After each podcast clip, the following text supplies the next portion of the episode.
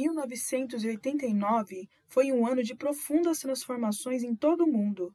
Os países da América Latina, durante a década de 80, passaram por um agravamento da crise social e econômica e foram pressionados por políticas internacionais no final daquela década para que realizassem mais privatizações e para que reduzissem o papel do Estado, pois as políticas neoliberais passaram a ter mais força naquela época.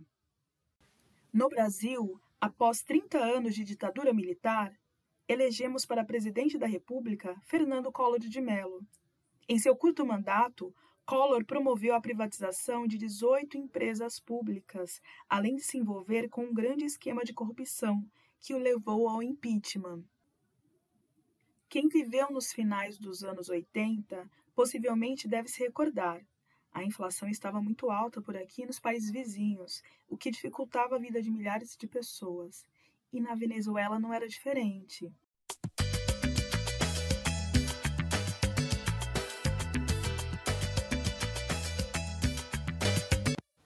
O Caracaso foi uma revolta popular espontânea que aconteceu na Venezuela em 27 de fevereiro de 1989, demonstrando o cansaço do povo venezuelano diante dos abusos e da exclusão das decisões políticas. Ele também marcou a entrada de Hugo Chávez no cenário político venezuelano. E você pode conhecer mais sobre este influente político da esquerda ouvindo o episódio do Hoje na Luta dedicado a ele. A economia venezuelana, desde o passado, apresenta uma forte dependência em relação à exploração do petróleo. Lá atrás, em 1960, junto com outros países do Oriente Médio, ajudou a criar a OPEP, a Organização dos Países Exportadores de Petróleo. Então, no período em que o petróleo estava em alta, durante a década de 1970, a Venezuela também melhorou, se tornando o país mais próspero da América Latina, realizando investimentos em infraestrutura e proporcionando o aumento do poder de compra da população. Em 1976, foi criada a empresa estatal Petróleo da Venezuela SA, a PDVSA, que nacionalizou a exploração do petróleo. Isto aconteceu no primeiro mandato do presidente venezuelano Carlos Andrés Pérez, período marcado por um forte otimismo. Apesar deste cenário econômico positivo, era vigente uma aliança entre as elites venezuelanas, tanto para que o poder se mantivesse nas mãos dos partidos que as representavam, quanto para que a esquerda fosse afastada da política institucional. Então, na década de 80, aconteceu a queda do valor do petróleo. A economia venezuelana, também atingida por casos de corrupção, regrediu, levando ao aumento da inflação e da taxa de desemprego.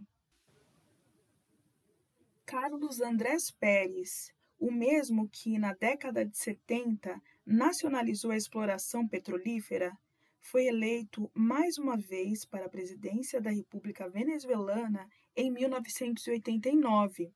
Mas, logo no começo do seu segundo mandato, ele firmou um acordo e um empréstimo com a FMI. E, em contrapartida, a economia do país teria que se adequar ainda mais a política neoliberal. Nas vésperas do dia 27 de fevereiro de 1989, na Venezuela, foram anunciadas diversas medidas, entre as quais a mais polêmica de todas, o aumento de 100% do valor da gasolina, que por sua vez iria refletir no aumento de 30% no valor do transporte público. A população saiu para protestar nas ruas, principalmente na capital, Caracas. A manifestação da população venezuelana foi gigantesca e gerou um clima de instabilidade política. E se você acha que já ouviu tudo, precisa saber ainda a forma como o governo conteve a população. Foi dada ao exército a função de reprimir o Caracaso. Na versão oficial, 276 pessoas foram mortas, mas na realidade os números podem chegar a 3 mil. A rebelião popular foi derrotada de forma trágica e, diante disso tudo, o mandato de Carlos Andrés Pérez perdeu a estabilidade.